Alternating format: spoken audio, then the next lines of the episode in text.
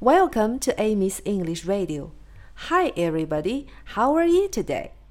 昨天床上的两只小猴子还要跳，又有一只摔下来。现在床上只剩下一只小猴子了。Said 是说的意思。Doctor said，医生说。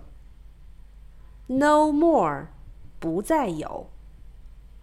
No more monkeys jumping on the bed，不要再让小猴子在床上跳了。